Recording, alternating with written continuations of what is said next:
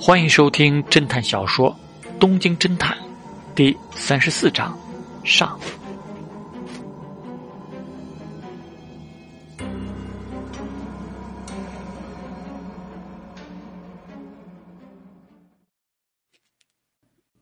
高桥康夫的葬礼和告别仪式将在京都市深草下横省厅的丹景会馆举行。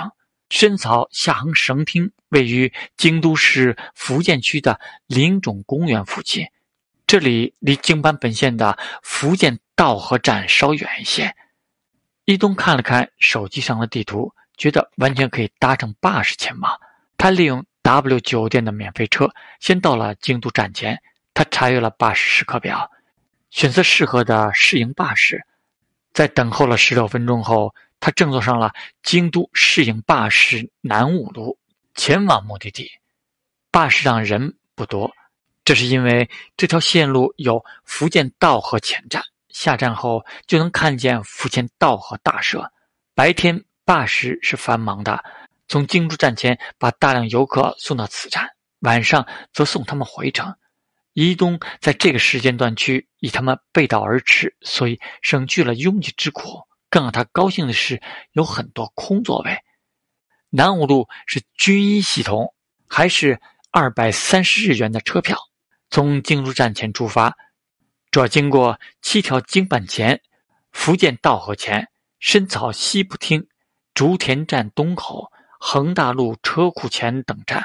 所以，一东在深草西浦町站下车后，还需要步行一段才能到达下横省町。这段线路没有京阪本线的电车快，所以整个路程需要三十分钟。优点就是可以到达深草，不需要走太远。下午五点半，伊东已经到达了丹景酒店的斋场。若是在夏季，天色会依旧很亮，但是在初春的四月。浓烈如黑云的夜幕统治着大地，虽然没有了太阳散发的热烈，若是穿着单薄的外衣，恐怕会因递减的温度而感到寒冷。他的阿玛尼西服是此时最合适的衣服，既不会闷热，凉意也会被阻挡在外。丹景会馆是一层四间的欧式建筑，看起来如同中世纪的城堡，外墙的色调是咖啡色的。若不是此时灯火通明，则会以为是阴暗的深红色。会馆对面是一家充满江户时代气息的民宿，不少外国游客模样的人进进出出的，不是拖着大而沉重的拉杆箱，就是背着硕大的登包山，脖子上还挂着单反。仪式是六点开始，所以伊东来早了半个小时。若是真正的亲朋好友，恐怕还要来的更早一些。大厅里门庭若市。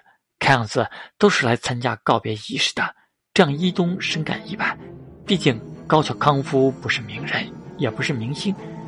既然住民票和户籍上只有生其母亲木村登记词，没有亲生父亲，且又被高桥夫妇收养，似乎说明亲生父母这面并无亲戚。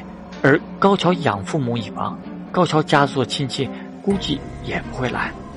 他本想找到鸠山和他们一起参加祭典，但看到这种情况，只能退求其次。那么下一步就是寻找属于自己的队伍。哎呀，伊东这时才想到，他和高桥非亲非故。他苦苦一笑。